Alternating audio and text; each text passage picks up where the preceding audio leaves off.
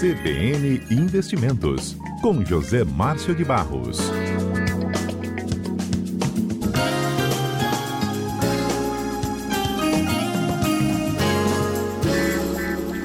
Zé Márcio de Barros é o homem que faz nosso dinheiro render. Zé Márcio é economista especialista em investimentos, ou pelo menos faz o nosso dinheiro não perder tanto valor. Essa é a intenção do Zé Márcio quando ele vem comentar sobre investimentos aqui na Rádio CBN, sempre de olho nas bolsas de valores e em outros investimentos também.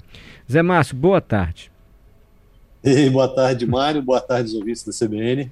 Zé Márcio, eu comentei agora há pouco que alguns meses atrás, eu digo alguns porque eu não sei nem se tem um ano, o Brasil vivia um momento muito diferente da sua história, quando nós tínhamos taxa de juros consideradas baixíssimas para os padrões do Brasil. E como isso mudou rápido, né? Porque a gente viu agora Exato. nessa última reunião do Copom, 1,5 é. foi o aumento da taxa básica de juros, que já chega a 7,75%.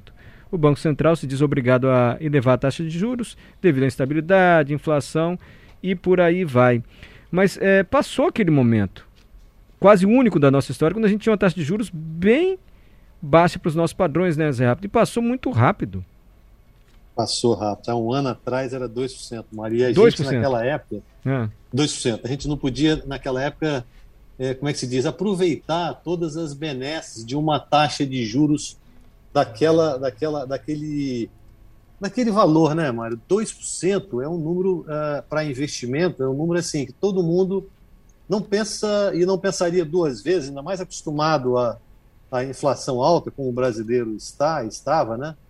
é, 2% era uma taxa que atraía as pessoas a se endividar para quê? Para crescer, para multiplicar, para comprar um bem, para fazer uma compra, para viajar. E daqui para frente, cada vez mais, né? É bom que a gente traga aos nossos ouvintes por que a gente está falando isso aqui, porque o Copom aumentou na última quarta-feira a taxa de a taxa Selic, né? Essa taxa teve um aumento de 1,50, foi, como você falou agora aí, para 7,75 só que uma mesma, uma mesma dose dessa já está contratada para a próxima reunião que vai estar tá marcada para o dia 7 e 8 de dezembro. Então, de 45 em 45 dias, o Copom se reúne. Né? E a gente, com, uh, foi aquilo que você falou, a gente deve ficar olhando sempre os comentários políticos, o que está acontecendo. Nós, nós temos vivido aí, pelo menos os, eu diria, a última semana, ou os dez últimos dias, um momento político muito conturbado, né? Nós estamos vendo inflação e taxa de juros para cima e bolsa e expectativa do país uh, uh, crescer para baixo. Principalmente, eu falo nesses sete últimos dias, por causa daquele incidente da semana passada que teve uh, exonerações lá no Ministério e também com essa expectativa toda de, de se furar o teto dos gastos e essa, e essa PEC está para ser votada aí, a PEC dos precatórios. Então, nem mesmo essas altas que estão aí, que ocorreram, essas que estão previstas, elas serão capazes de garantir que a, que a inflação não vá a continuar subir. Então, a gente está vivendo esse fenômeno, que é um fenômeno, Mário, diga-se de passagem, que é pós-pandemia no mundo inteiro. Né? Ele não é um caso assim só brasileiro. Os Estados Unidos têm inflação elevada também. Então, uh, é, é, nesse momento que as pessoas precisam de acompanhar o mercado para saber, bom, então como é que rendeu aí como é que foi a rentabilidade dos ativos aí até outubro, né? Então, se a gente tivesse que fazer aqui um comparativo, a gente já começa dizendo o seguinte: é, é quase que irreal competir contra o, o, aumento do IGPM. O IGPM aí foi o, o, o uh, como é que se diz, o indexador que mais variou.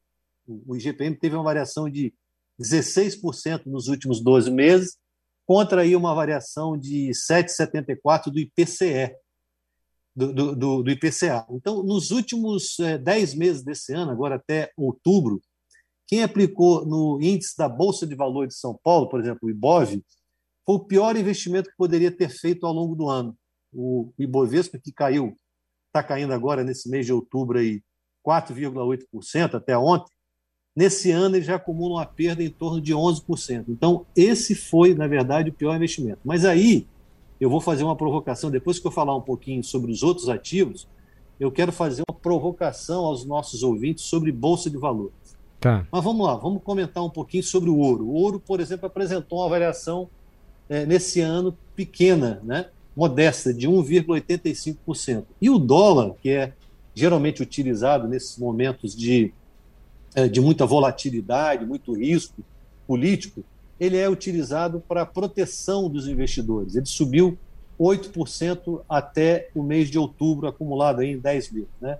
Ele só perde para o Bitcoin, aí a gente não pode nem comparar, porque o Bitcoin está tendo uma, uma variação, uma valorização de 122%. 3 horas e 34 minutos, nós estamos no meio do comentário do Zé Márcio de Barros, CBN Investimentos. Zé Márcio já explicou para a gente porquê dessa elevação da taxa básica de juros, da taxa Selic, explicou como é contrastante com um ano atrás, quando a taxa de juros no Brasil estava em 2%, momento atípico para a história do país, e agora já voltamos ao nosso patamar, aí 7,75%.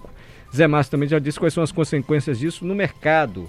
Falou do pior investimento de todos, já falou sobre o ouro, Bitcoin, o dólar, que é um, uma âncora assim, de segurança nesses momentos, e disse que tem uma provocação para você, ouvinte. Mas vamos continuar seu raciocínio, Zé Márcio. Você parou no Bitcoin e falou do dólar também, é dizer mais alguns investimentos, como é que estão reagindo nesse momento. Zé Márcio? Ei, Mário, opa, boa tarde, novamente de volta. Foi tomar um café, Zé Márcio? Vamos lá. Não, não, não, é porque tinha botado no mute aqui para não atrapalhar vocês. Eu sei o que, que, é isso. De repente, porque o Zé Márcio de olho nos painéis lá, de repente. É, os painéis. É, ele percebe uma curva mais ascendente, ele corre para comprar ação e ganhou milhões aí e voltou agora. Não foi isso, Zé Márcio? Não, tá 500 não, mil mais rico, agora ele vai voltar. Vai, Zé Márcio. Tenta retomar o raciocínio é, agora. Você fez um resumo ótimo aí. Aí a gente tá. parou no Bitcoin, mas a Bitcoin não serve como comparação, porque 122% é, uma, é um crescimento aí irreal. Mas uhum.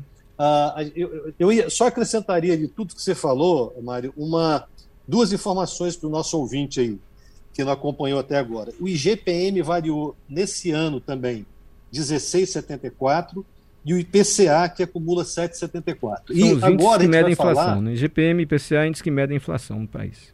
Isso, isso. As cadernetas de poupança, elas renderam 2% até outubro. Sim. Elas, a, a, o CDI, que é um outro indicador que a gente também acompanha, variou 3%. Então, é, o, que, o que, que acontece com isso aí? As pessoas preferem, quem tem dinheiro, prefere aplicar em renda fixa porque a, a renda é certa, né? Mas aquelas pessoas que tiverem, tiverem dispostas a correr algum risco, essa é a provocação que eu queria fazer.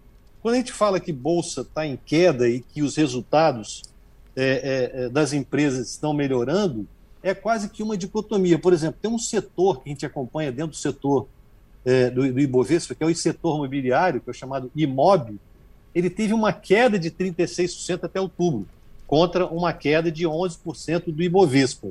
Então, por exemplo, tem uma outra classe de ações que a gente chama de small cap. O que, que são as small caps?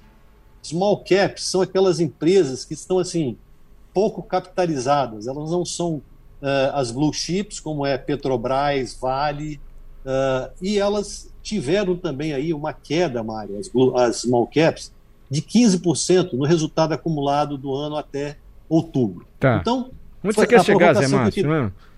Queria... Qual é a provocação que eu queria fa fazer? Faltando dois meses para terminar o ano, a gente tem que ver o seguinte: quais são as apostas? Ainda é bom aplicar em bolsa?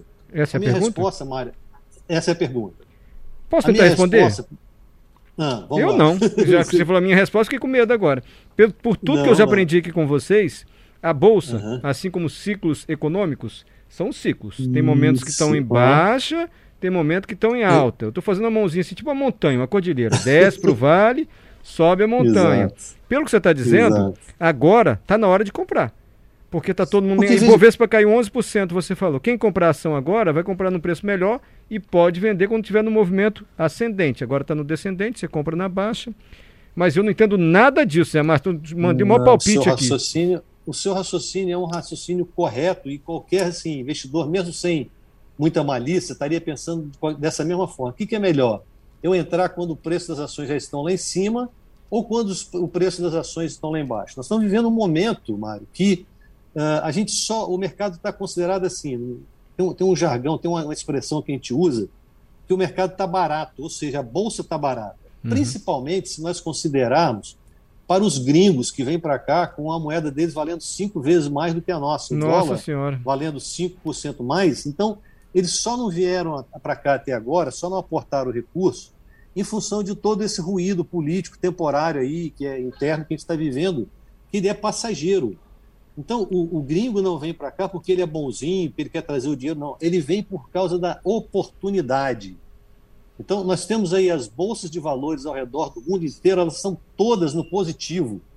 Elas estão todas operando no, no verdinho, no campo verde. Exceção feita a, a nossa. única que tem é exceção a nossa. Então, isso, é, os capitais, é, eles são assim voláteis, eles percorrem o mundo atrás de melhores retornos, obviamente. Você faria isso, eu faria isso. Sim. Todo investidor vai buscar oportunidade. Então, os gringos, essa é a minha aposta, e é por isso que eu estou colocando isso para o nosso ouvinte, que toda vez há um rally de final de ano. E esse rally de final de ano ele pode acontecer com a entrada de valores dos gringos na Bolsa de Valores. Tá. E aí sim, a gente vai poder ter uma valorização dos papéis, aqueles papéis que andam aí uh, sem, sem muita atenção, que estão assim esquecidos, fatalmente essas pessoas virão e farão com que esses, uh, essas empresas sejam procuradas. E um exemplo que eu já posso te dar hum. aqui. De, Olha a dica, pronto, gente, olha a dica. Uma, é, uma dica. De, é, é o seguinte: você vê aí Petrobras, né?